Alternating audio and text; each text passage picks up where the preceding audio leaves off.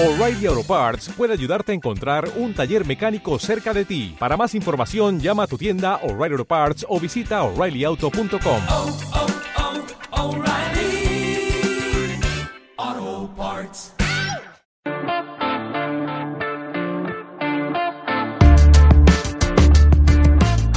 Amigos, ¿cómo están? Bienvenidos al Estadio Fantasy Podcast. Soy Mauricio Gutiérrez, analista de Fantasy Football y ya emocionado porque estamos en pleno agosto y no hay de otra más que comenzar con la preparación para los drafts de Fantasy Football. En esta ocasión tengo un episodio especial. Fui invitado por Adrián y Chato de la Cueva del Fan, nuevamente, sí, nuevamente. Ya casi soy parte también de la Cueva del Fan. He disfrutado mucho eh, grabar con ellos. Sinceramente, saben mucho de fantasy fútbol.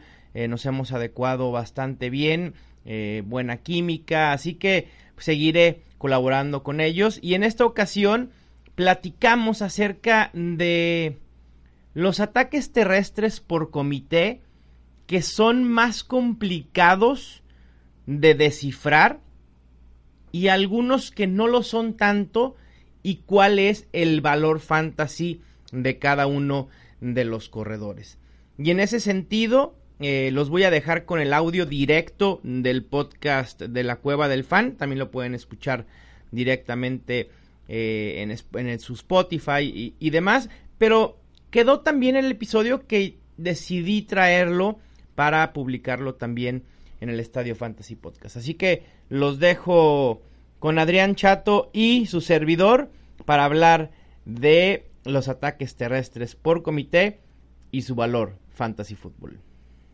¡Hey! Bienvenidos a la manada, señores. Bienvenidos a otro episodio del podcast de la Cueva del Fan. Hoy tenemos un episodio interesante. Vamos a hablar de los running backs por comité, de, dándole un approach del lado del equipo. Pero no empezamos sin antes presentar aquí a el panel del día de hoy, señor Mauricio Gutiérrez. Bienvenido, caballero. Por favor, saluda a la manada.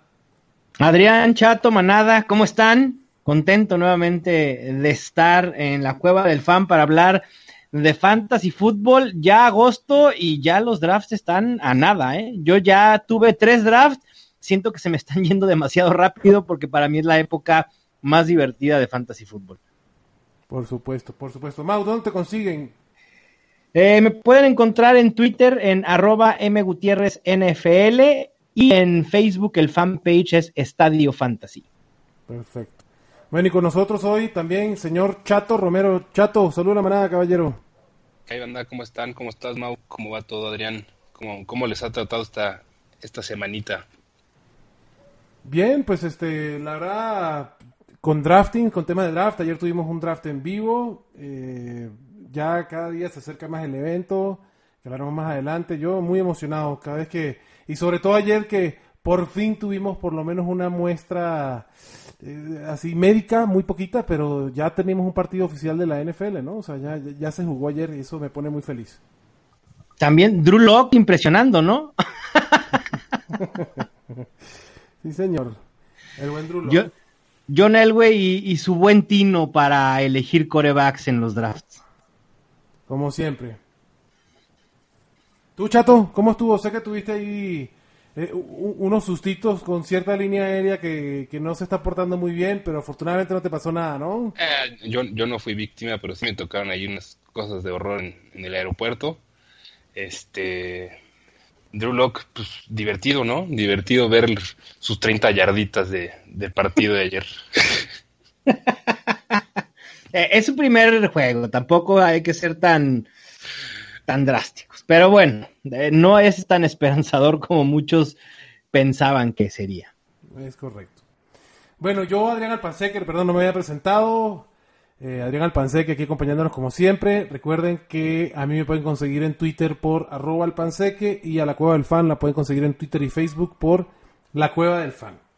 Bueno, señores, este, hoy tenemos un episodio que, que- que creo que va a ser divertido. Creo que es presentar la información desde otro punto de vista para nuevamente darle más herramientas a la gente que nos escucha a la hora de hacer el draft y a la hora de entender eh, cómo poder evaluar jugadores, ¿no? Hoy vamos a hablar de los running backs por comité, vamos a hablar de ciertos equipos y descifrar un poquito si tienen valor solo, si pesa más uno, si pesa más otro, qué tan interesante puede ser el running back de, de- perdón, el backfield de ciertos equipos. Antes nada más, les quiero pasar recordatorio. Señores, ya estamos en agosto, ya falta poquito, menos de dos semanas para el evento del Alboa Prime en Santa Fe. Por favor, asistan mi gente, ya se están vendiendo los boletos desde hace rato. Bueno, pueden entrar cuando quieran, pero la promoción ya se está vendiendo desde hace rato. Y les recuerdo, vamos a tener un podcast en vivo el 15 de agosto, jueves 15 de agosto, 8 y media de la noche, Alboa Prime de Santa Fe. Para ustedes, para los miembros de la manada y los seguidores de Mauricio, tenemos una promoción exclusiva por 169 pesos. Van a poderse llevar dos chelas que las invita la Alboa, el draft kit de Mauricio que se los invita Mauricio y la cueva del fan está poniendo un jersey de Amari Cooper que se va a sortear al final del show. Todo eso sin decir que va a haber gente de la comunidad fantasy que es un evento exclusivo de fantasy, está hecho para, para los jugadores de fantasy y al final del show pues obviamente Mauricio, Chato, yo y otras personas más que estarán ahí en el evento, viejos miembros de, de la Cueva del Fan que ahí se van a presentar, pues estaremos para compartir con ustedes. Entonces, por favor, no falten, el lugar está padrísimo, la promoción está padrísima. Alboa Prime de Santa Fe, jueves 15 de agosto, 8 y media de la noche. Bueno, vámonos entonces a el tema del podcast. Eh, a ver, Mau, vamos a empezar contigo. Háblame de un equipo al que tú al que tú estás viendo que hay un, un- un running back por comité y cómo y cómo lo estás viendo. ¿Cuál te parece el, el approach que deberías de tener o el acercamiento que deberías de tener para este para ese equipo? No sé si empezar por el más sencillo o de una vez irnos por el más complicado y por el que creo que será un dolor de cabeza. Pero no, voy a ir por, por lo fácil eh, de principio. Voy a poner sobre la mesa el ataque terrestre de Denver. Justo hablábamos de Denver ayer jugando eh, en el juego del Salón de la Fama y lo que muchos creen que pudiera ser nuevamente un ataque terrestre comandado por Philip Lindsay, híjole, yo no estoy tan seguro. Creo que Royce Freeman le va a quitar muchísimos acarreos, va a ser un ataque terrestre por comité muy, muy complicado, muy parejo. eh, y creo que Royce Freeman pudiera establecerse como el corredor de dos downs y Philip Lindsay el corredor satélite o versátil eh, que pudiera ser utilizado de cierta manera como James White probablemente, como lo utilizan lo- los Patriots. A mí no me sorprendería que Royce Freeman termine con más acarreos, más yardas y touchdowns por tierra, por lo menos. Y ese es el que tú dices que está fácil de descifrar. Ese, es- ese, me parece que ese está muy, para mí, es decir, yo sí lo veo muy claro de esa manera, porque ya hasta los nuevos coaches en Denver dijeron que va a ser un ataque terrestre por comité dividido, de manera pareja. Entonces, creo y confío en el talento de Royce Freeman. Eh, lo que hizo Philip Lindsay, lo comentábamos aquí en otros episodios, fue histórico. Esperamos una regresión de su parte. Y, y Philip Lindsay tiene esos asteriscos que pudiera ser una decepción este año.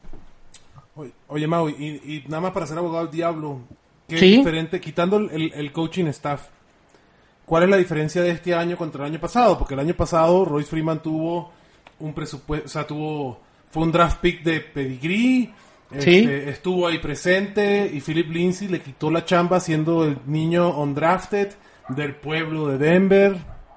Este, ¿dónde ves tú la diferencia este año? Yo veo dos cuestiones. Philip Lindsay tuvo una efectividad de verdad altísima, que es poco probable que vuelva eh, a, tenerla. Eso en, en primer momento. Y Royce Freeman, si bien no tuvo una mala temporada, no brilló y no pudo estar al nivel de Philip Lindsay. Entonces, lo que yo espero es una regresión en efectividad de Philip Lindsay y una regresión positiva en cuanto a la de Royce Freeman. Eh, andaba haciendo un poco de research. Royce Freeman vio al menos siete defensivos en la caja en el 70% de sus snaps. Esa era la tensión que tenía Royce Freeman cuando él estaba como corredor principal. Y creo que esto puede modificar un poco con el sistema ofensivo que tratarán de implementar ahora los Broncos y también con, Joe Flaco, que por más inverosímil que parezca, pues es una mejora a lo que presentó el año pasado Denver en la posición de coreback. ¿Tú estás de acuerdo, Chato? Mm, Sí, y me gustaría también traer a la mesa lo que está pasando ahorita también con Theo Riddick. Eh, siento que como que empieza a impactar un poquito el valor de Philip Lindsay en teoría también.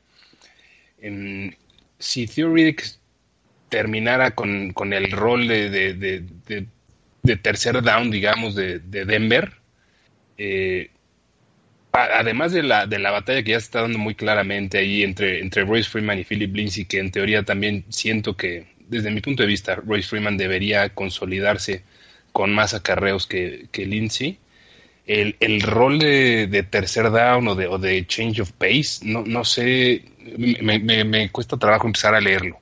Siento que esta situación, lejos de estarse aclarando en favor de uno de los dos, se está complicando aún, aún un poco más y muy probablemente sí estoy, sí estoy del lado de Mau. O sea, sí, sí siento que, que Royce Freeman terminará teniendo más acarreos que, que Lindsay. Y, y- y ver qué, qué, qué rol qué rol llega a jugar Theo Riddick. No sé si ya lo firmaron o, o no. Ya. No sé si ustedes lo alcanzaron. Sí lo firmaron ayer o hoy en la mañana, no me acuerdo. Officially. Sí, está oficialmente firmado. Ok. Este, pues, también hay que ver qué, qué sucede ahí con, con Theo Riddick cuando, cuando empiecen a, moverse un poco más las fichas. No, no sé si a ustedes les, les haga ruido algo allí de, de Theo Riddick o creen que nada más está ahí para, para competir un poco, porque Devonta Booker ya pues, está también un poco más lejos del, de lo que sería la titularidad, ¿no? De una posible, de un posible rol fuera de equipos especiales. Yo creo que, que no, Theo no me parece que vaya a tener mucho valor. Quizá podrá quitar uno que otro touchdown a tanto a Philip Lindsay como a Royce Freeman, pero no me parece que sea alguien que debamos considerar, al menos no en ligas de 12 equipos de 16 rondas. Quizá en ligas más profundas con más banca, probablemente sí, sí lo estaría buscando. Y evidentemente con mucho más, con más valor en ligas PPR, ¿no? Que siempre ha sido el, el, bread and butter de, de Theo Riddick, ¿no? Claro, por supuesto. Sí, Theo Riddick es prácticamente inexistente en una liga estándar, la verdad. Y ahorita mucho menos. ¿No? Sí, de- exacto. En en estándar no tiene. Bueno, prácti- prácticamente el valor es nulo. Exactamente. Ok. Perfecto. Bueno, pues chato, ya hablamos un poco de Denver. La verdad que, yo no para resumir, a mí sí los, los Broncos o este backfield sí se está eh, poniendo un poco más gris el tema de Theo Riddick, aunque pueda ser un, un, un jugador de relleno, pues siempre te va a hacer ruido, ¿no? Theo Riddick es un jugador que que pues, el corto yardaje por aire te puede ayudar a hacer lo- los primeros downs y no veo eh, lejanamente imposible, sino todo lo contrario, puede ser una, una opción para Joe Flaco en esos, en esos downs que se necesite 3, 4 yardas para, para poder hacer el primer down. Entonces, eh, yo sí creo que le va a quitar tanto a como a, a Philip Lindsay a Carreos, pero creo que le va a pegar a Theo Riddick un poquito más a Philip Lindsay. En lo particular, no es un equipo, no es un backfield que yo esté buscando draftear en, en, en los drafts. O sea, a mí ese, ese backfield no me queda tan claro. Ni siquiera al valor de Royce Freeman eh, actual. Eh, es que está subiendo. Si tú me dices que Royce Freeman se está quedando abajo, pero está subiendo. Bueno, sí, el, ADP de, de Royce Freeman, creo que hay otros jugadores ahí. Digo, déjame, te digo cuál es el ADP de Royce Freeman. Pero, Está en ese mismo rango, finales de séptima, mediados de octava, está Austin Eckler, Miles Sanders, Jordan Howard, el propio Royce Freeman, luego nuestro queridísimo Karim Hunt, Ronald Jones segundo y Adrian Peterson.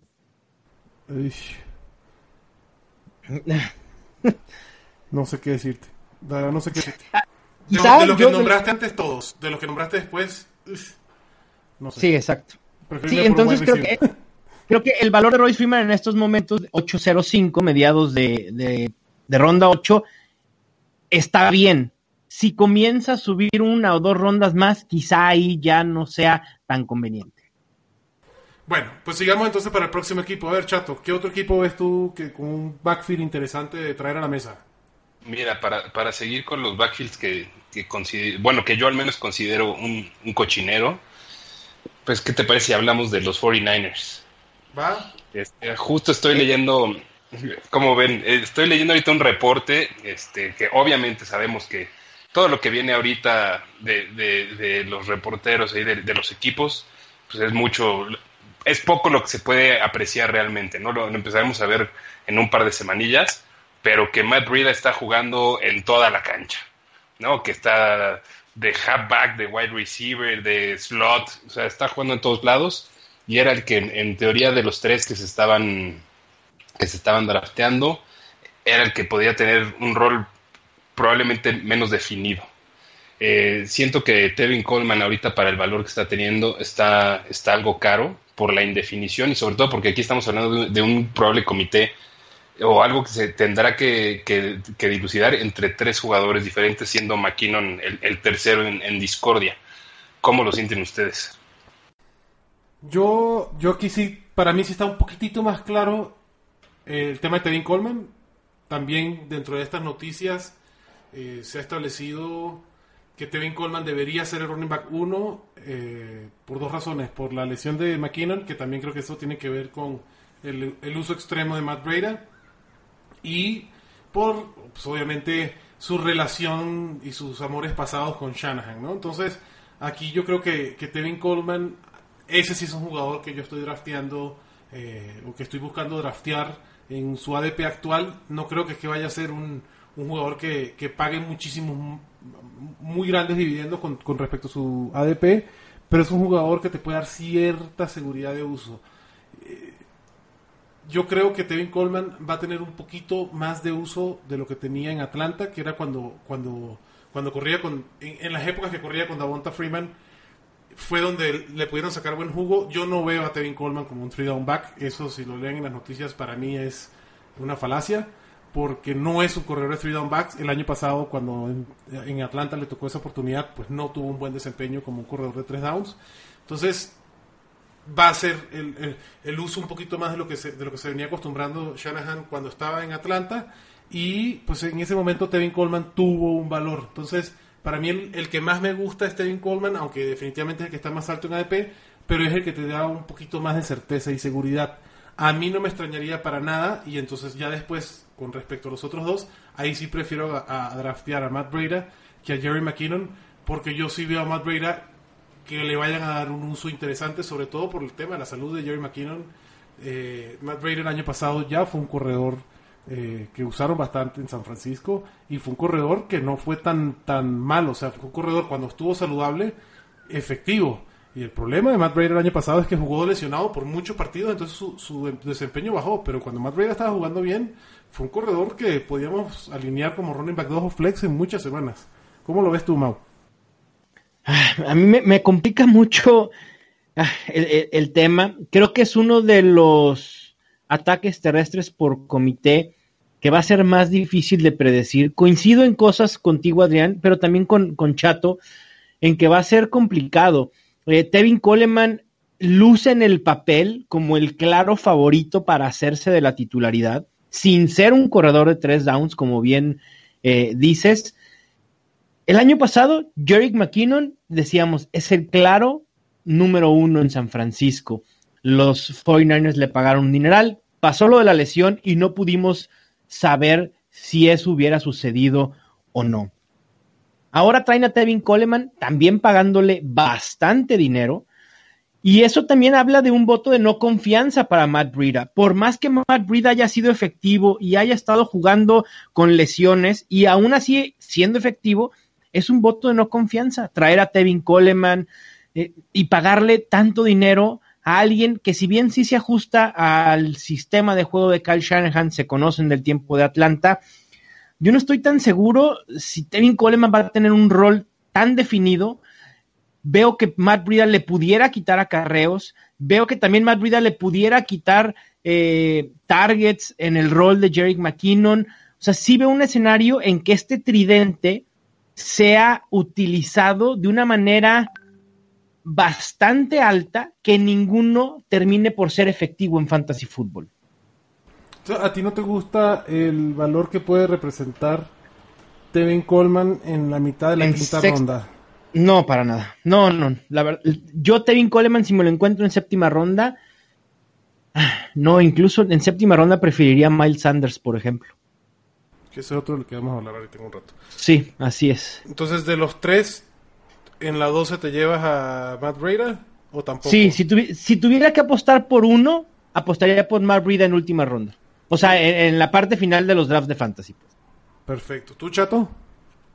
Yo creo que estoy prácticamente igual que Mau. Eh, me, me cuesta trabajo poder decidir entre los tres y, y por el precio que se tiene que pagar por ellos, me iría por, por el más barato, esperando que, que el asunto se, se, resolviera y, y no creo que se vaya a resolver por un tema de, de- capacidad, sino que tendría que ser más un- algo que fuera por lesión, en el que uno de los tres o dos de los tres quedaran en, un- en una situación en la que pudieran ser más productivos en cuestiones de fantasy. Ok, perfecto. Pues ahí van 2 a 1. Yo sí creo un poquito más en Coleman porque Kyle Shanahan lo trae y lo conoce. Pero bueno, esa ya es mi, mi interpretación de todo este tema. Bueno, vámonos entonces con otro equipo que a mí me gustaría tocar. Es a mí este el equipo que me gustaría tocar es el, el equipo de Tampa.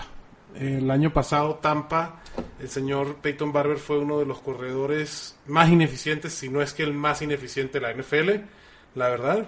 Eh, porque además tuvo una cantidad de acarreos brutal, estuvo entre los top 7 en acarreos y pues no hizo absolutamente nada.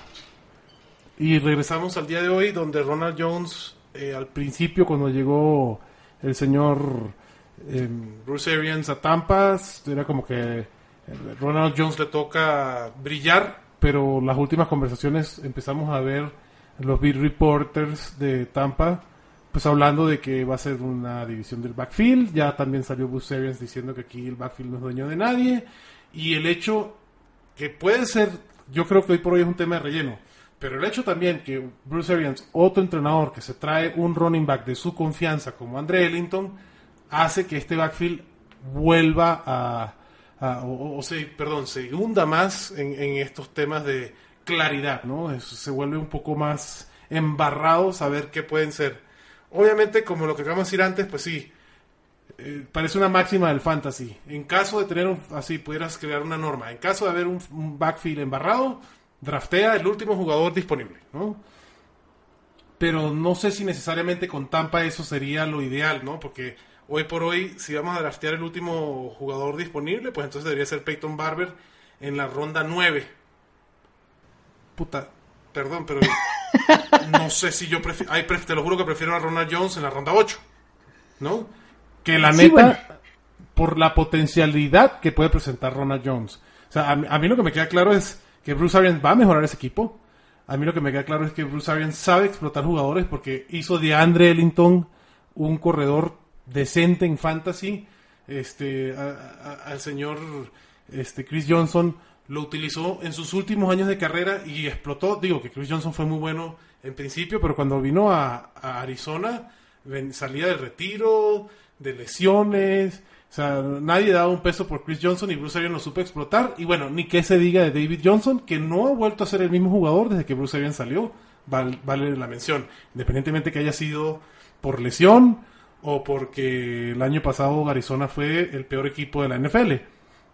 Pero la verdad es que David Johnson, sus mejores años, 2.000 yardas, este, ¿cuánto, fue, ¿cuánto fueron touchdowns? 16 touchdowns que se anotó David Johnson en esa temporada. Fue con Bruce Arians. Sí, exacto. Yo le sigo invirtiendo a Ronald Jones por un tema de largo plazo. Eh, aquí la única diferencia con lo que pasaba en Arizona es que Bruce Arians en Arizona sí le gustaba utilizar sus running backs veteranos que tenían cierta experiencia. Eh, Recuerden el año de rookie David Johnson que, que tenía un touchdown por, por jugada, ¿se acuerdan?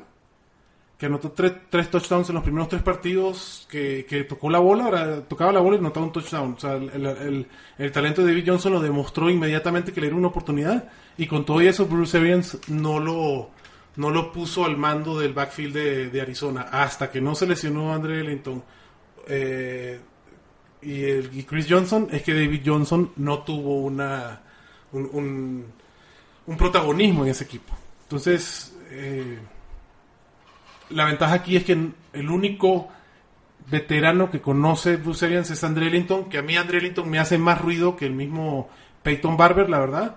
Pero yo creo que Ronald Jones debería de tener una oportunidad y en la ronda 8 la potencialidad se me hace más interesante que Peyton Barber en la ronda 9. No sé qué opinas tú, Chato.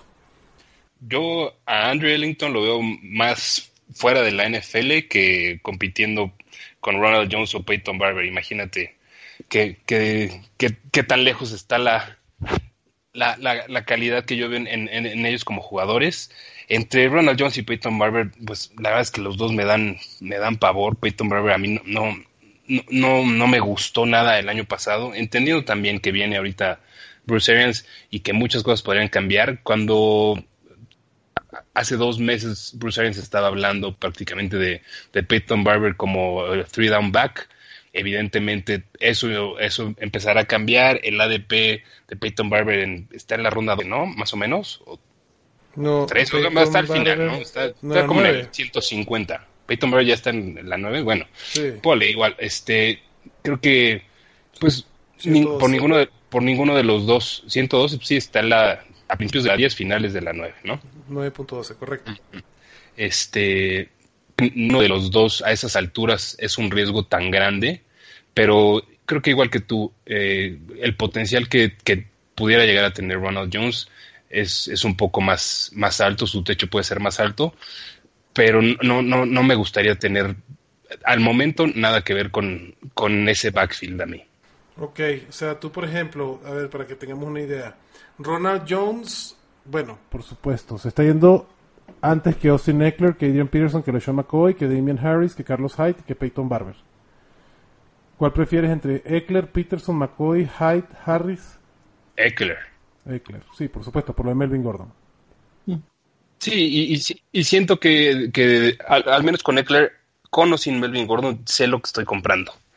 Eh, o sea, si, se- si Melvin Gordon no, no llegara a jugar, Eckler tendrá un rol en esa ofensiva, eh, tiene, tiene, está rodeado de buen talento, eh, ha, demostrado los últimos años que, que, tiene, que tiene con qué mantener esa, ese rol, a, lo mejor no, no muy sustancioso, pero sí eficiente. Entonces prefiero a esas alturas, y en este caso en particular, prefiero saber lo que me estoy llevando con, con Austin Eckler que, que rifarme por un Ronald Jones. Tú, Mauricio, ¿quién prefieres de Eckler, Peterson, McCoy, Damian Harris, Carlos Hyde? Damian Harris, seguro. Probablemente sí a Damian Harris, sinceramente. Eh, aquí sí, creo que en el tema de Tampa Bay eh, no aplica para nada el dicho de más vale malo por conocido que bueno por conocer.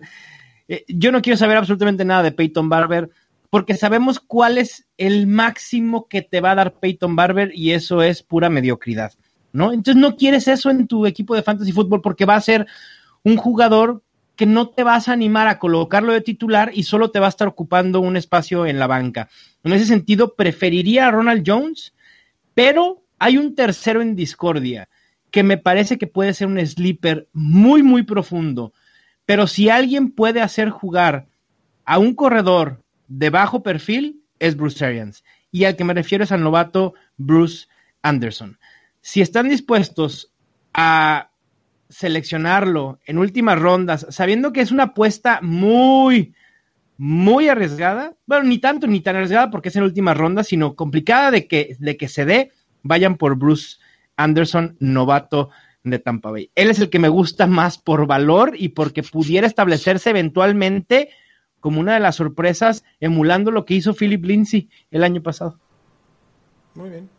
Sí, su costo es bajísimo Sí, nada, o sea, gratis. Ah, Hoy lo encuentras en sí. cualquier waiver wire. en cualquier Sí, eh, mi, mi consejo sería justo ese. Ténganle la, la fichita puesta en el waiver por si acaso ustedes empiezan a ver un, hay un incremento de acarreos o en la primera semana se vuelven locos, no dejen de agarrarlo. Está bien, pues Mau, a ver, cuéntame otro equipo que, que tú quieras hablar de este backfield. Ayudemos a la manada aquí a, a- a aclarar las dudas. Mira, a mí creo que uno que, que surge o que puede generar muchas dudas, eh, y lo he hablado y lo he repetido hasta el cansancio desde julio o desde junio, es el ataque terrestre de Seattle. El equipo de los Seahawks es uno, es uno de los que más utiliza el ataque terrestre y en ese sentido muchos dicen, ok, Me gusta Chris Carson por lo que hizo el año pasado, pero este año seguramente Rashad Penny va a tener un rol mucho mayor. Y de entrada, esa aseveración es cierta, pero la salida de Mike Davis abre un mundo de acarreos y de toques disponibles para ambos. Y creo que tanto Chris Carson como Rashad Penny se pueden colocar como opciones viables de fantasy fútbol en 2019. Veo a Chris Carson como un running back 2 y Rashad Penny lo veo que pueda ser muy utilizable en el flex o como running back 3. Sí, yo creo que Filadelfia es uno de los backfields, perdón, Seattle es uno de los backfields que más tranquilidad o más claridad puedes ver que si es un Sí. running back por comité o un backfield por comité, pero con valor independiente de ambos y como siempre en todos, si uno si uno cayera por lesión o suspensión o lo que sea, pues el otro tomaría incluso aún más valor, pero no depende del otro para tener un, un valor propio, ¿no? Eh, yo estoy ahí 100% de acuerdo contigo, yo no sé si Chato tenga algún comentario sobre Seattle. Digo que te encanta Seattle, me queda claro, Chato, por eso te quiero escuchar. Por eso, por eso vamos a comentar. No, mira, yo lo, veo igual o prácticamente igual que ustedes. Para mí los dos eh, podrían ser una, una oportunidad de, de jugar en el flex. No creo que el potencial de ninguno le alcance, eh, incluso quedándose como, como si, si al- alguno de los otros dos cayera por, alguno de los otros cayera por lesión, no veo a ninguno posicionándose eh, en, en el top 12 pero sí creo que, que, que tienen un, un valor ahí interesante como, como una opción de running back 2 eh, o, o de flex. Mm. ¿Creen que JD McKissick, por ejemplo, tenga algo que ver en ese backfield? ¿Tiene, ¿Tendrá algún rol o, está, o lo descartamos como, como, en, como en el caso de otros equipos? ¿Tú qué dices, Mau? No, yo lo McKissick- descartaría. Sí, yo también. O sea, me parece que puede ser utilizable en ciertas situaciones, pero el 90% de los toques lo van a tener Chris Carson y Rashad Penny. Y no sé si estoy muy loco o quizá muy obstinado con este ataque terrestre, pero yo voy a intentar en al menos una liga tener a ambos corredores en el mismo equipo. A ver, explícame esa lógica porque no la entendí. Voy con Chris Carson y después voy con Rashad Penny. O sea, tener a tanto a Carson y a Penny en tu mismo equipo de fantasy y apostar por ese ataque terrestre que sea lo que yo creo que, que es, ¿no? O sea, eh, a Carson como running back 2, Penny como flex, si alguno cae, en automático tienes, creo, un top 15. ¿Tú también te gustaría hacer ese experimento? Porque la verdad son cinco posiciones, o sea, cinco corredores lo que, lo que diferencia a Carson de Penny. ¿Tú, Chato, también harías ese experimento loquito de. Mauricio? De manera personal, no lo haría. Nada, porque, pero si no fueran Seattle, Por eso, si por, se por- llamara... por eso, por eso te lo estoy, por eso estoy diciendo ya de manera personal, yo no lo haría, porque si puta tener a uno me costaría trabajo, ahora estar rezándole a los dos, no, que, que me agarren confesado mejor a mí, ¿Eres hijo, chato? no hombre, Todo lo contrario, es Niner. y Dios mande. No, bueno, ahora entiendo todo. pero sí coincido en, el, en, en- la postura de Mau, en lo que, a lo que podría llegar, en la lógica me gusta, lo he hecho antes con, con otros backfields. eh, eh, siento que pu- puede jugar para dos lados eh, esa, esa, esa lógica o, o esa postura.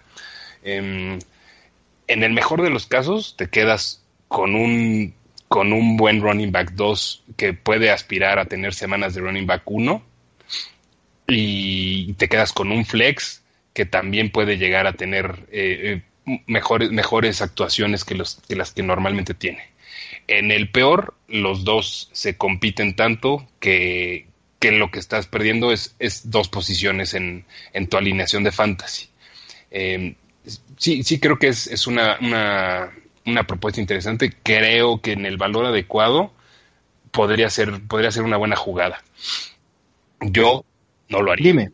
Yo, yo, yo. No, yo nada más quería preguntarle a Mauricio. Me queda claro que Chato no lo haría ni con uno ni con otro.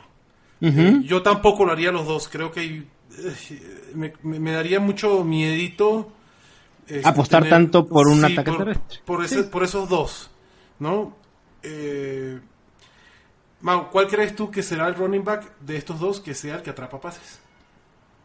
Rashad Penny sin duda es el más versátil. Perfecto. Pero a ver, Eh, Ajá. ¿Sabes cuánto, cuántos acarreos por juego? Tuvo, tuvo Seattle, sea, 30 y, casi 33 acarreos Sí. por juego. O sea, pero eso, Chris pero eso no fácil- te- pero eso va por una regresión, ¿no? Eh? Ah, yo no sé si vaya a haber una regresión. Digo, estamos confiados en DK Metcalf, David Moore, de la salida de Doug Baldwin y el no tener un tight end fijo para Russell Wilson, me parece que Seattle sigue pensando en correr y correr. O sea, yo sí, yo sí, yo sí veo un escenario donde Chris Carson pueda tener 20 toques por juego y Rashad Penny entre 12 y 15. Voy de acuerdo, pero yo creo que Rashad Penny le va a dar esa, esa válvula de escape por aire a Russell Wilson. Claro, sí, sí, sí.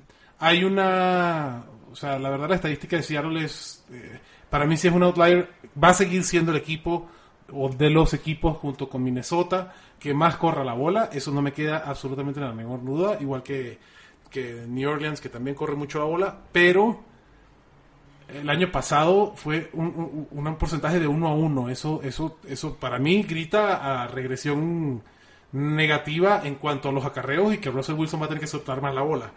Eh, Pero lo viene haciendo Seattle, no, no, no nada más del último. Sí, no, no. no, Desde hace, desde hace tres años tiene ese, ese número de intentos o acarreos por juego. sí, sí, me queda claro. Pero Seattle el año pasado tuvo, vamos, una efectividad brutal en cuanto a touchdowns. Yo creo que eso, eh, a lo que voy, hay, hay como sí. que muchas estadísticas que, que van a llevar a tener guiones de juegos que va a necesitarse correr la bola por aire más. ¿No? Este, esa, ya. esa es mi, mi, mi, mi lógica. Y yo aquí es donde prefiero agarrar a Rashad Penny que a Chris Carson por lo mismo. O sea, Rashad Penny me va a significar a mí la posibilidad del juego por aire y esos puntos extras de yardas aéreas que Chris Carson no me va a dar. Entonces, eh, esa sería mi, mi posición. Yo en este backfield le voy a apuntar a Rashad Penny. Es un jugador que, que en los drafts que he hecho y en los mock drafts que estoy haciendo, si me lo consigo con, con- en, en buena ronda, la- él está ahorita en la 6. En la 6 todavía se me hace caro porque creo que en esas rondas hay wide receivers con mucho más potencial, como un Dante Pérez, este mismo Tyler Lockett está por ahí. Entonces, eh, me cuesta agarrar a, a Chris Carson, pero si empiezo un draft con, con wide receiver heavy, entonces, perdón, me cuesta agarrar a Rashad Penny, pero si empiezo un draft con wide receiver heavy, Rashad Penny puede ser mi running back 3 o 4 con un upside interesante por el, por el juego aéreo. Pero resumiendo, el backfield de Seattle es uno de los backfield que menos dolor de cabeza les debe dar, por lo que toca decir. Tú estás Sí. incluso dispuesto a agarrar los dos. Sí, exacto. Sí, sí, sin duda. Sí veo un escenario donde los dos puedan ser productivos y creo que el rol de cada uno está bien definido y no tienen detrás a alguien que les pueda quitar o empeorar la situación.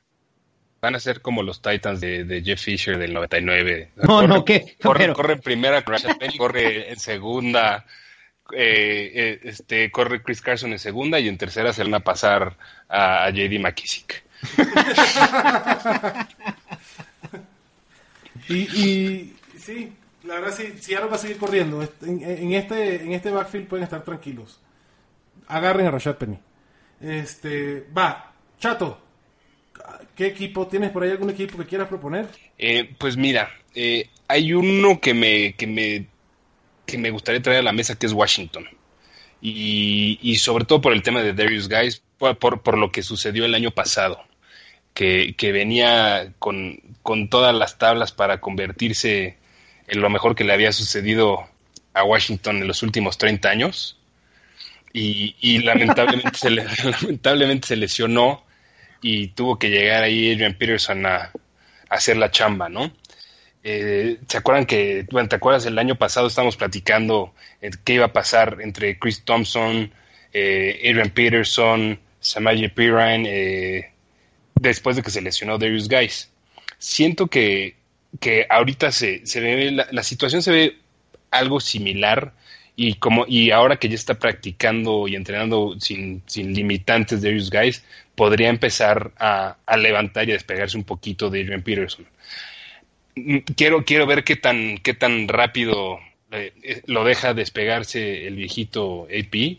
Em, el, el único que yo siento ahí que sigue teniendo su rol más definido es Chris es Chris Thompson, ¿no? Entonces, eh, en ese caso creo que hay, hay, existen dos, los dos escenarios. Existe, probablemente podría llegar a existir tanto el, el, running back by committee y al mismo tiempo Chris Thompson que mantendría su rol como, como jugador de tercer down, eh, con, con- ya con, con, con unas expectativas un poco menores.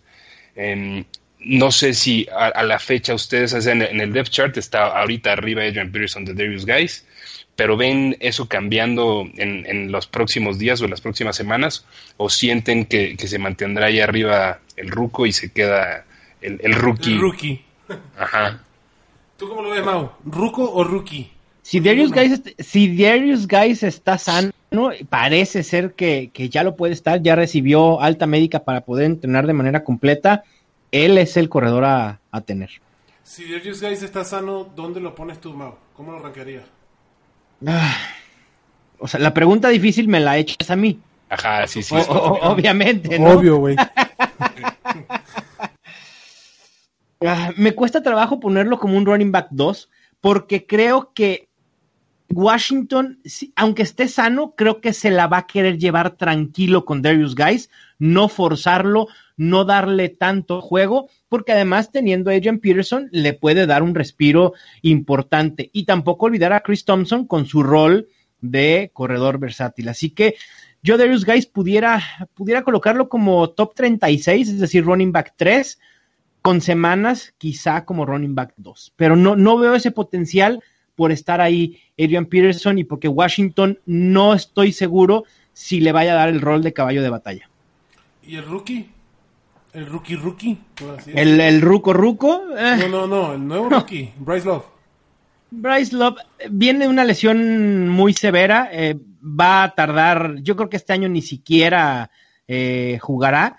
Lo tomé en el draft de Dynasty de la Cueva y luego lo solté porque fui por mi tight end estrella Darren Waller, pero me gusta el talento de Love, la- sinceramente, o sea, sí hay amor para Love, pero no para 2019.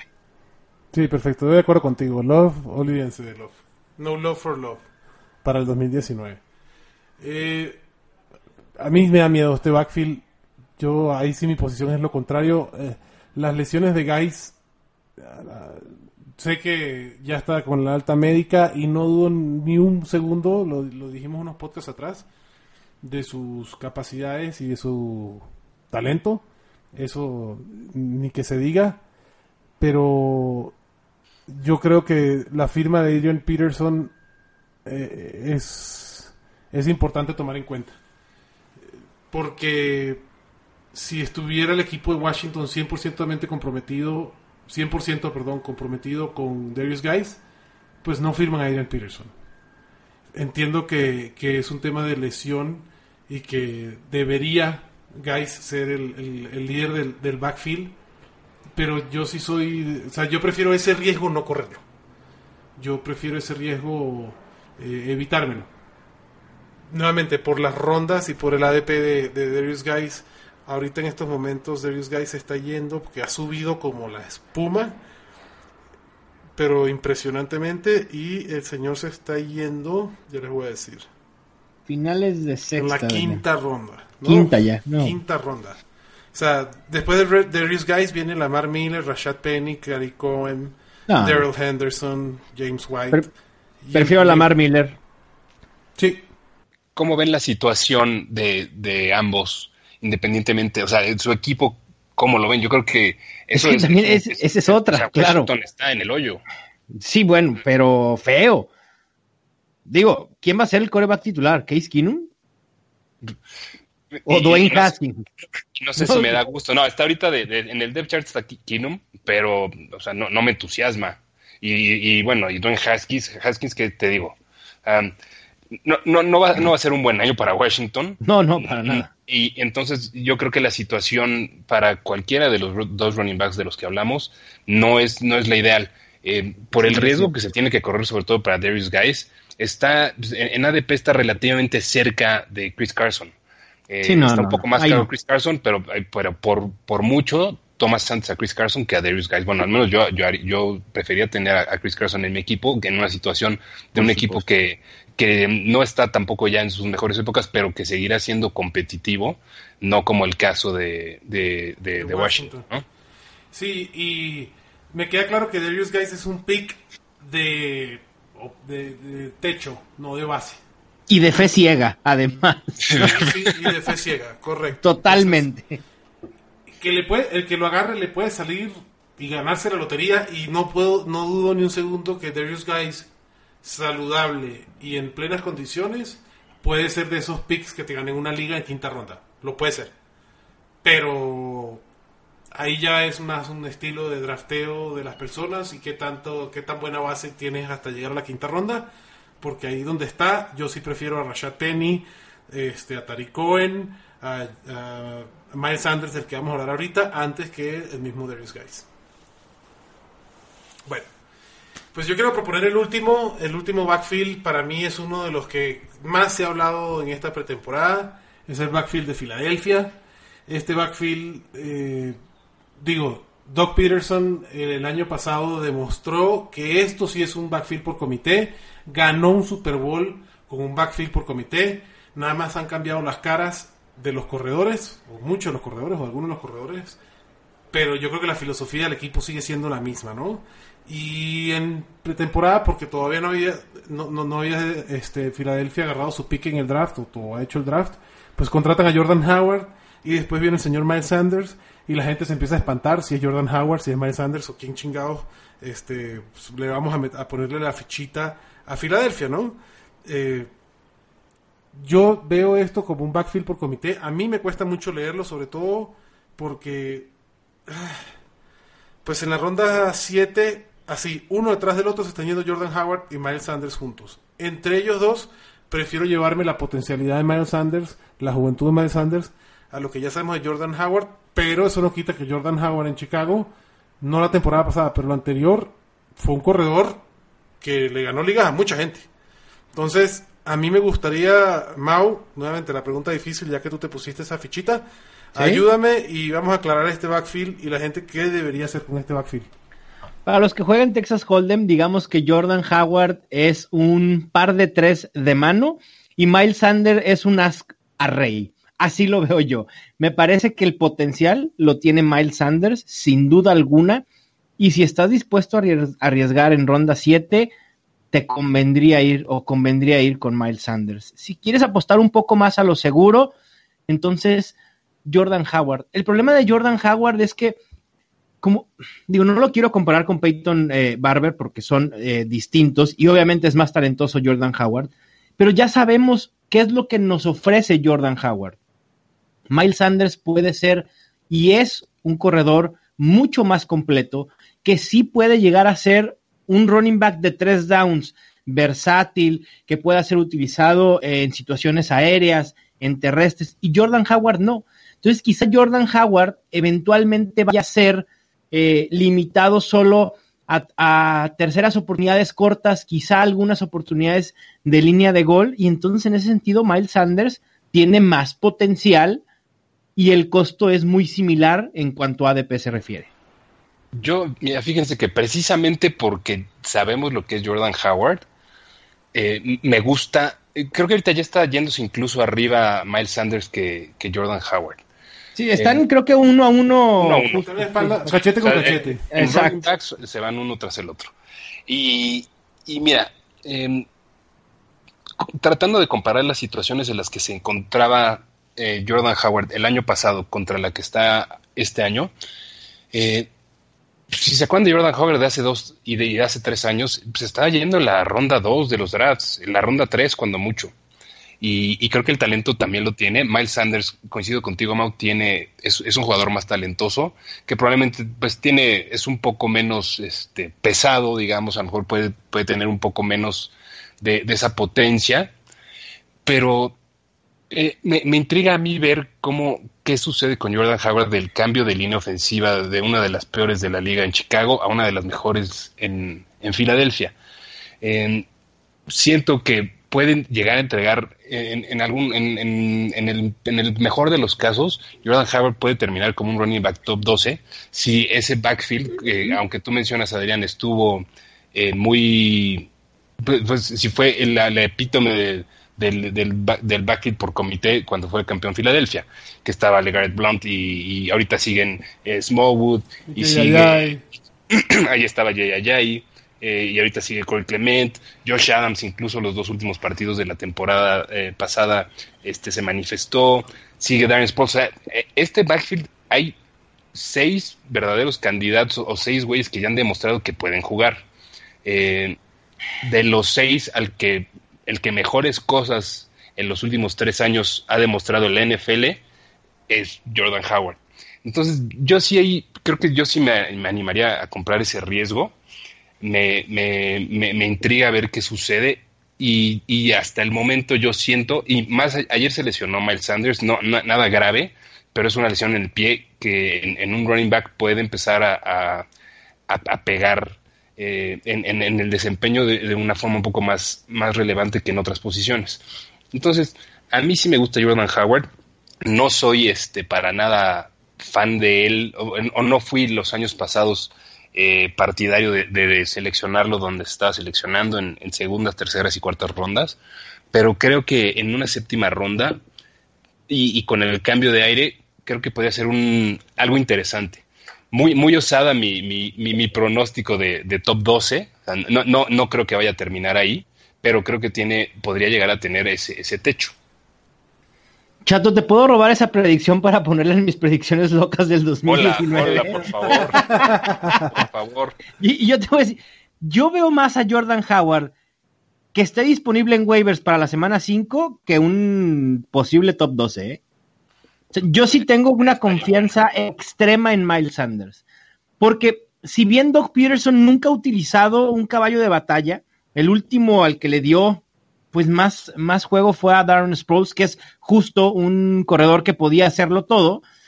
Eh, Miles Sanders, creo que nunca había tenido un, un- un corredor como Miles Sanders y en ese sentido, si logra estar sano, ha estado tocado desde eh, los primeros entrenamientos de novatos, pero si logra estar sano, de verdad el talento que tiene Miles Sanders, creo que lo que pueden hacer los otros cinco corredores que están en el roster ahorita lo puede hacer solo Miles Sanders.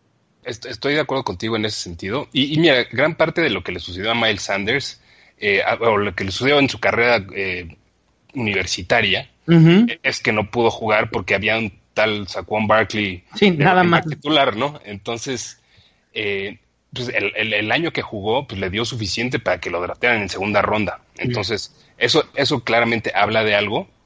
Y, Sí. y, y entonces, sí, coincido contigo en, en- en lo que es Miles Sanders como jugador, pero aún eh, yo sigo yo sigo teniendo mi fichita ahí en, en, en Howard sobre Pero- Sanders para este año. Porque- Pero, mira- pero no me sorprendería nada que estuviera en waivers en la semana 4 o 5, ¿eh? Sí, porque mira, también o sea, sabemos de lo que es capaz Jordan Howard, Chato, coincido contigo, y, y que tuvo eh, semanas o, una temporada buena en el 2016 con Chicago, pero también lo que había en el roster de Chicago en ese entonces no era nada espectacular. Estamos hablando de Jeremy Langford y Kadim Curry. O sea, no había tampoco eh, eh, nada utilizable. Y entonces Jordan Howard en ese sentido se colocó por mucho como un corredor eh, de dos downs. Incluso ese año tuvo 50 targets, lo cual nunca ha vuelto a suceder. Ya tienen ahí. Chato, cachete. Los dos están cachete con cachete. Mouse se lleva a Miles Sanders. Chato se lleva a Jordan Howard. Uno compra lo que sabe. El otro. Chato es el que llega al restaurante, en el caso de Jordan Howard, y pide siempre el mismo plato porque sabe lo que va a comer.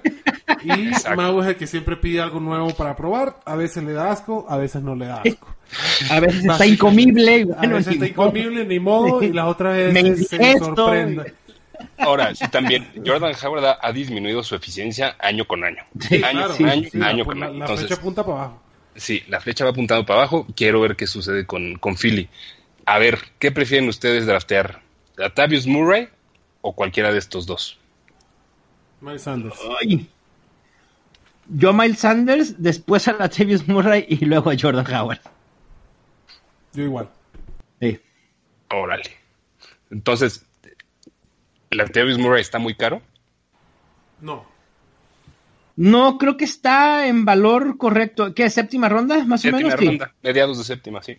No, me parece correcto. Yo no sé si Latavius Murray vaya a asumir como tal el rol que deja Mark Mark Ingram, ¿eh? Eh, Digo, también hay que tener mesura con, con eso, porque para empezar, no es, no son el mismo corredor. Mark Ingram conocía a la perfección este sistema. Latavius Murray habrá que ver cómo se ajusta a, a este nuevo esquema y compartir acarreos con, con Alvin Kamara. Pero tiene potencial, claro. Bueno, si, si la gente pensara que la Latavius Murray iba a ser el sustituto fotocopia carbón colón de Mark Ingram, no se estuviera yendo en la séptima ronda. Se estuviera yendo en la cuarta, La quinta. quinta ronda. Eso sí. Bueno, este, espero haberlo aclarado o ayudado Manada a aclarar el tema de los, de los, este, de los backfield por comité. La verdad no sé si lo logramos porque han habido, eh, pues, opiniones muy encontradas. Eso es lo interesante del fantasy, por eso es que, que tienes a, a los jugadores en la ronda que las tienes, porque hay opiniones encontradas como las que vieron en este podcast. Y nuevamente, esto es para que ustedes tengan un mejor criterio al tomar la decisión que es suya y solo suya. Yo quiero ahorita ya, ya pasar directamente con el tema de las preguntas. Eh, vamos a, a abrir el, el buzón de correos. Eh, la primera, no sé si es una pregunta. Yo creo que es más un apoyo moral que necesita este nuestro buen amigo Didú de España.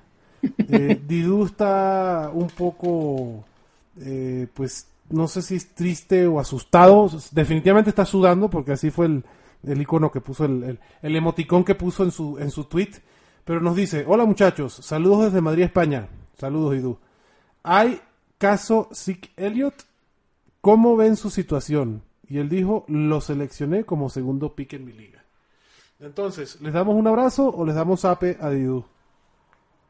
¿Le damos el pésame o le decimos que se quede tranquilo? ¿Tú qué dices, Mau?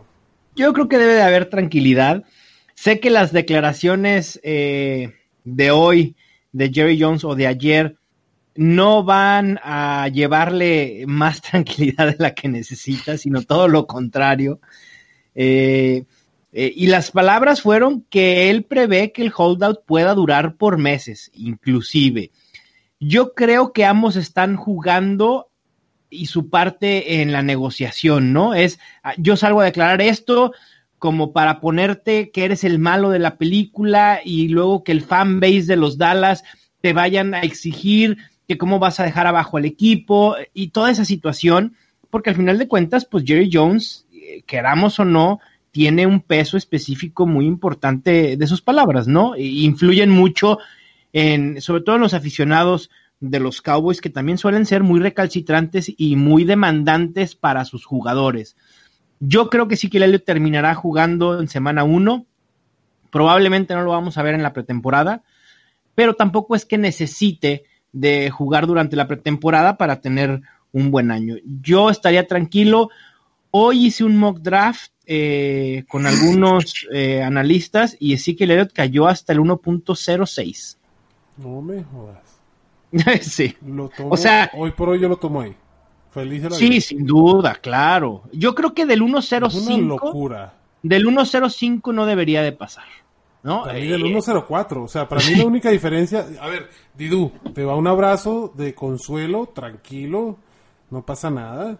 No serás el primero si sí que Elliot se va todo el año en quedarse sin, sin su primer pick. No, mentira. Digo, no serás el primero que pasa eso.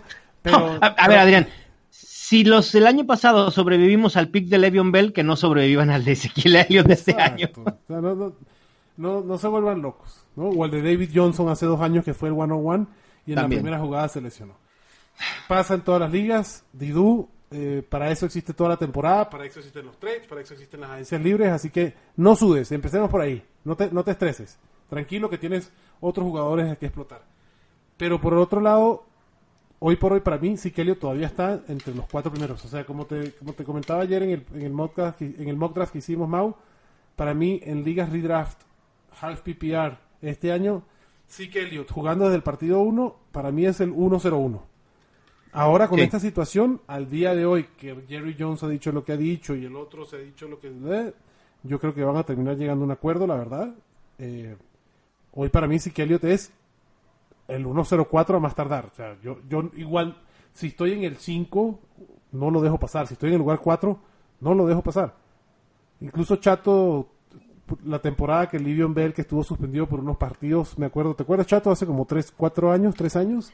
Hace que tres Livion años. Bell estuvo suspendido los Estaba primeros suspendido dos partidos. dos me- partidos y la me gente dijo, no Big 12". mames, y, y la- y lo- y el Chato lo agarró en el 1-12 y terminó siendo campeón de la liga ese año, pues por ese Sí, pick. por supuesto, claro.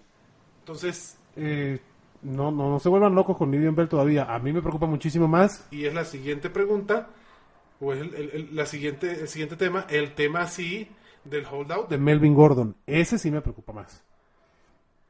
Eh, el, el- el buen Francisco Racing pregunta, ¿no? ¿Qué cree que sucederá con los holdouts de Michael Thomas, Melvin Gordon, Zeke Elliott? Bueno, Mauricio, eh, Francisco, Michael Thomas ya firmó wide receiver mejor pagado de la liga. Yo no sé si esto le ayuda a Zeke Elliott o no, porque ahora Mari Cooper va a querer que le paguen eso, que también está loco a Mari Cooper. Está que le paguen como- muy, muy, muy lejos. porque está muy lejos de, ser Michael. Thomas, correcto. Pero creo que Mari, pero ahora a Mari Cooper también se está subiendo ese camión y quiere ganar algo similar. Que, que no me venga con esa. Este. Y el de Zeke Elliott ya lo acabamos de decir. Melvin Gordon. Nada más digo, a mí sí me preocupa un tema de Melvin Gordon porque ahora es su agente hablando. Cuando ya hablan los agentes ya estamos metiéndonos en otros campos. Y los dos bandos se han atrincherado cada uno en su lado. Es una diferencia de 2 o 3 millones de dólares que para estas ligas suena muchísimo, pero yo creo que para mí es un tema más de, eh, de quién tiene más fuerza. O sea, más que de 2 o 3 millones de dólares es un tema de quién, se- qui- quién da su brazo a torcer. Este, yo creo que al final va a perder Melvin Gordon porque a fuerza va a tener que regresar esta temporada para, para jugar, pero lo veo regresando en la semana 9, así como para decir, hago check y el año que viene ya no soy miembro de los Chargers. No sé cómo lo ves tú, Chato. Mira, es que sí, Melvin Gordon está negociando desde una posición de desventaja. eh, y, no lo veo. A ver, los escenarios probables de Melvin Gordon. Uno, que se vea involucrado en un trade, el, el cual veo a muy, muy pocos equipos o prácticamente ninguno que estaría dispuesto a ofrecer lo que le van a pedir los Chargers. ¿No? Entonces, yo ese es el primero que descartaría. Veo, veo prácticamente imposible que lo cambien de equipo. Dos, eh, firma el contrato que supuestamente le ofrecieron por alrededor de 10 millones de dólares que no le pareció suficiente. Eh, o tres, se queda sin jugar eh, y, y- y- y mantiene el holdout todo lo que pueda. Eh, los Chargers están capacitados para empezarlo a multar, porque lo multan, lo- o sea, se le puede multar por, por partido, ¿no? O sea, los cheques son, son por partido y los Chargers lo pueden empezar a multar desde preseason. Sí, claro. Están facultados para hacer. Sí, no, no, o sea, y Melvin Gordon, o sea, gana pues, aproximadamente 300 mil dólares por partido, o perdería 300 mil dólares por partido que no juegue. Entonces, el mejor escenario para Melvin Gordon sería firmar el contrato que le están ofreciendo, pero sí veo un- algo, un potencial de que él llegue a la semana 8 multado eh, y, sin haber jugado un solo partido. Eh, es el que más me preocupaba a mí desde que lo platicamos hace un par de semanas. Yo sigo igual que ustedes pensando que, que se va a presentar a manera, de la forma más cowboy que existe en el mundo eh, a, a- a solucionar. Es una novela, Dallas. A mí- Jerry Jones le encanta esas culerones. sí, sí, sí. Sí, sí, sí. Y este, No, y pero- genera interés y genera expectativa y genera clics y Sí, claro, claro, clickbait. exacto. Exacto. Es, es- me- odio a Dallas. Pero, pero Melvin Gordon siento que se- sí se va a poner un poco más ruda la cosa. Sí, sí lo veo perdiéndose por lo menos dos, tres partiditos de la temporada. Yo era muy optimista con el tema Melvin Gordon. Ya tengo medio pie abajo del barco, porque la verdad la situación ha ido de Guatemala a Guatepeor, como se dice eh, coloquialmente, y es complicado porque, como dices, Chato está en desventaja. Nadie, nadie le va a ofrecer a los Chargers lo que ellos quisieran obtener a cambio de Melvin Gordon. Y peor aún, nadie le va a pagar a Melvin Gordon lo que pretende Melvin Gordon. Exacto. O sea, Melvin Gordon está, quiere un contrato que esté a la par del de Le'Veon Bell y el de, el de David Johnson y poco abajo del de Todd Gurley. Voy de acuerdo, Melvin Gordon está pidiendo algo que demostraron que otros corredores lo pueden tener y él dice, pues yo, yo soy mejor que David Johnson o igual que David Johnson, páguenme igual que ellos. Y yo creo que Melvin Gordon se siente en la ventaja de decir, pues los Chargers, la verdad, están este año para competir por el Super Bowl y yo soy participante de eso. Exacto. Pero eh, en ese sentido, eso debería de ser un aliciente para Melvin Gordon. ¿Me entiendes? O sea, no todos los años un jugador del nivel de Melvin Gordon puede estar en un equipo con una ventana de oportunidad tan amplia para ganar el Super Bowl. Y el dinero no te va a dar un anillo de Super Bowl. ¿Cuántos jugadores no quisieran tener una oportunidad como la que Melvin Gordon puede tener este año y cobrar a lo mejor 5 o 6 millones menos al año? Y pregúntale a los que se van a firmar a los Patriotas, ¿no? Que los Patriotas no le pagan a eso a ningún corredor y terminan ganando Super Bowl, ¿no? Porque Bill Belichick sabe que los corredores no merecen ese dinero en la NFL actual. Pero otros equipos demostraron que sí tienen para pagar. Sí, pregúntale a los Bills y los 8 millones de dólares que le deben a LeSean McCoy. o sea, pues bueno. Pero al final del día, digo, yo creo que también es un tema, o sea, desde mi punto de vista personal es un tema de egos y quién va a ceder primero. Los dos Ujú. tienen eh, legítimamente una razón para estarse juntos, porque muy lo que tú quieras decir de Justin Jackson, Justin Eckler, Melvin Gordon es el jugador, o el segundo o tercer jugador más elusivo después de la tacleada. Melvin Gordon es un top running back. Melvin Gordon es un jugador que te cambia el equipo. Y, Drew, y, Felipe Ríos, alias Philip Rivers, no está más joven. No, Necesita más a ¿no? Melvin Gordon. Melvin Gordon le da un soporte a Philip Rivers que no lo tenía antes. Este, Claro. Entonces, Pues que se baje el contrato ese cabrón. Entonces, al, al que más le importa es a Philip Rivers. correcto. Correcto. Sí, sí, yo creo que ahí hay- tiene que haber un tema de... Hay niveles. de, de que, de que es más interesado. Pero hay, Hay niveles, niveles. definitivamente. Pero sí lo veo, yo también lo veo fuerte. Ojalá y sí el tema de egos ya lo dejen. Melvin Gordon necesita a los Chargers como los Chargers necesitan a Melvin Gordon. Pero yo no lo veo, no lo veo pronto. Y la última pregunta, eh, la última pregunta la hace Juan Pablo Durán. Juan Pablo nos pregunta, y este no tiene que ver con Melvin Gordon ni con Zeke Elliott ni con ninguno de ellos. Él pregunta sobre la lesión de AJ Green. Dice, con la lesión de AJ Green, Joe Mixon aumenta valor en la lógica de que tendrá más acarreos, pero menos factor sorpresa. Mau, yo sé que el otro día tú contestaste algo similar. Este, por favor, dime tu, tu acercamiento o lo que tú piensas de, este, de esta pregunta. Yo creo que su valor baja. En mis rankings personales lo coloqué dos puestos abajo de lo que lo tenía ya con AJ Green. Me parece que la ofensiva en general de, de Cincinnati no era tan espectacular y ahora con la salida de quien pudiera ser el mejor jugador ofensivo de este equipo, que no sabemos si se va a perder un mes, el primer mes de temporada regular, sinceramente creo que sí, sí baja el, el valor de Joe Mixon con todas las incógnitas que tiene esa línea ofensiva. Eh, va a ser complicado porque si bien puede haber un aumento de volumen y quitándole las defensivas se van a enfocar en tratar de detener a Joe Mixon, un equipo que también puede estar viniendo de atrás eh, regularmente, esto pudiera limitar los acarreos de Joe Mixon y su utilización y tiempo en el terreno de juego. ¿Tú cómo lo ves, Chato? Yo prácticamente igual que igual que Mau, la lesión de AJ Green lejos de ayudar no- y no nada más a Joe Mixon, sino a Tyler Boyd, En general. Eh, eh, creo que sí les va a dar a todos más volumen, pero de peor calidad. Eh, siento que donde podría beneficiarse un poquito tal vez Mixon es en, en- en recepciones, en un poquito de volumen por aire. Eh, el año pasado fue la primera vez en, en su carrera que superó las 50 recepciones y, y fue, esos fueron con nueve juegos que faltó AJ Green, ¿no? Fue, o jugó nueve o faltó nueve AJ Green el año pasado, no me acuerdo, Jugó pero nueve. la mitad de la temporada prácticamente. Eh, pero es, es el único resquicio de oportunidad adicional que le, veía yo, que le vería yo a Joe Mixon en, en el juego por aire.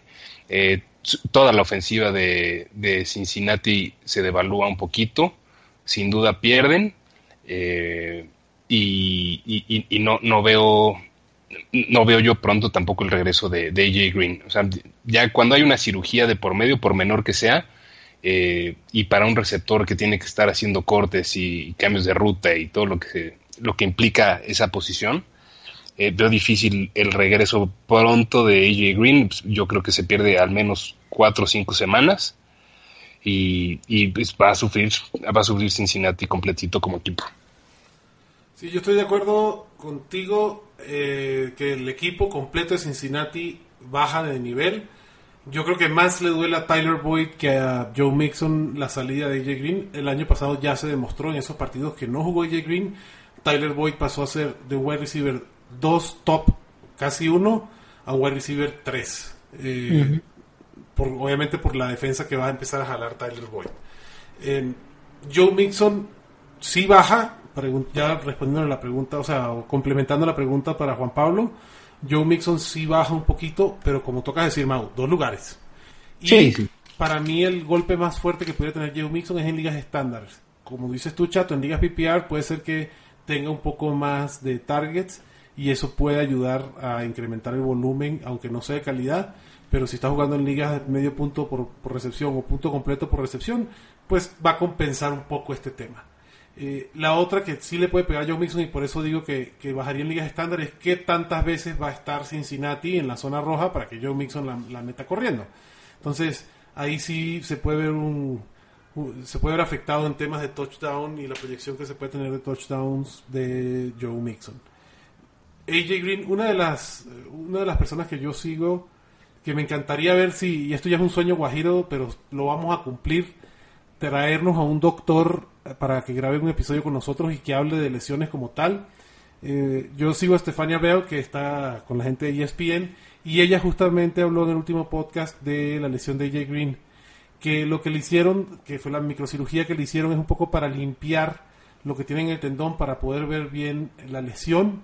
Y ella decía que AJ Green, históricamente hablando, aunque es un jugador que sí es propenso a lesionarse, es un jugador que se recupera rápido de lesiones. Stefania Bell decía, y ella es doctora, bueno, tiene estudios en medicina, ella decía que eh, AJ Green debería estar de regreso, por lo poco que se ha visto hasta ahorita, en la segunda, tercera semana de la temporada regular. Pero hay que ver con la calidad que está de regreso. Entonces, bueno, espero que Juan Pablo se le haya se le haya aclarado la duda a Juan Pablo, eh, tranquilo que Joe Mixon no lo va a no, va a llegar a la quinta ronda ni a la cuarta ronda. Joe Mixon va a seguir siendo un jugador de primera o segunda ronda. Y bien, dentro de su ADP creo que está bien. Bueno, señores, con esto terminamos el episodio. Creo que estuvo bueno, estuvo divertido, interesante, opiniones encontradas, que eso siempre es, siempre es bueno para, para que la gente se pueda hacer su criterio. No quiero, nada más, no quiero despedirlos y despedirme sin antes recordarles nuevamente el evento de la Alboa jueves 15 de agosto, 8 y media de la noche, Alboa Prime de Santa Fe. Ahí vamos a estar Mauricio, Chato y un servidor grabando un podcast en vivo, conviviendo con la comunidad que juega Fantasy Football.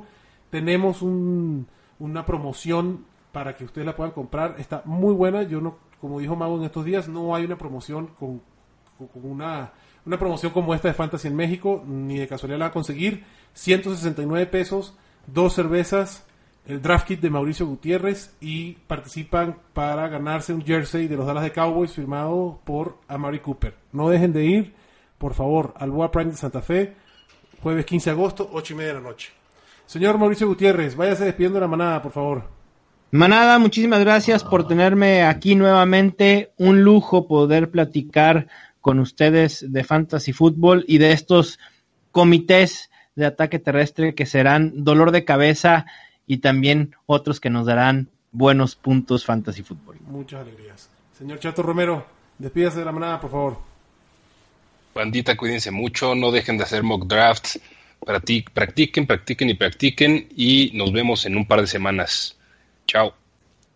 Mi gente, como dice Chato, practiquen, hagan mock drafts, síganos. A la Cueva del Fan la pueden seguir en arroba la Cueva del Fan en Twitter y Facebook. Recuerden que nos pueden escuchar por cualquier plataforma de podcasting. Eh, a Mauricio lo pueden seguir en arroba NFL y su plataforma de Estadio Fantasy. Revísenla que está muy buena. Se les quiere mucho, cuídense, bye bye. ¿No te encantaría tener 100 dólares extra en tu bolsillo? Haz que un experto bilingüe de TurboTax declare tus impuestos para el 31 de marzo y obtén 100 dólares de vuelta al instante Porque no importa cuáles hayan sido tus logros del año pasado, TurboTax hace que cuenten. Obtén 100 dólares de vuelta y tus impuestos con 100% de precisión. Solo con Intuit TurboTax. Debes declarar para el 31 de marzo. Crédito solo aplicable al costo de la presentación federal con TurboTax Full Service. Oferta sujeta a cambios o cancelación en cualquier momento.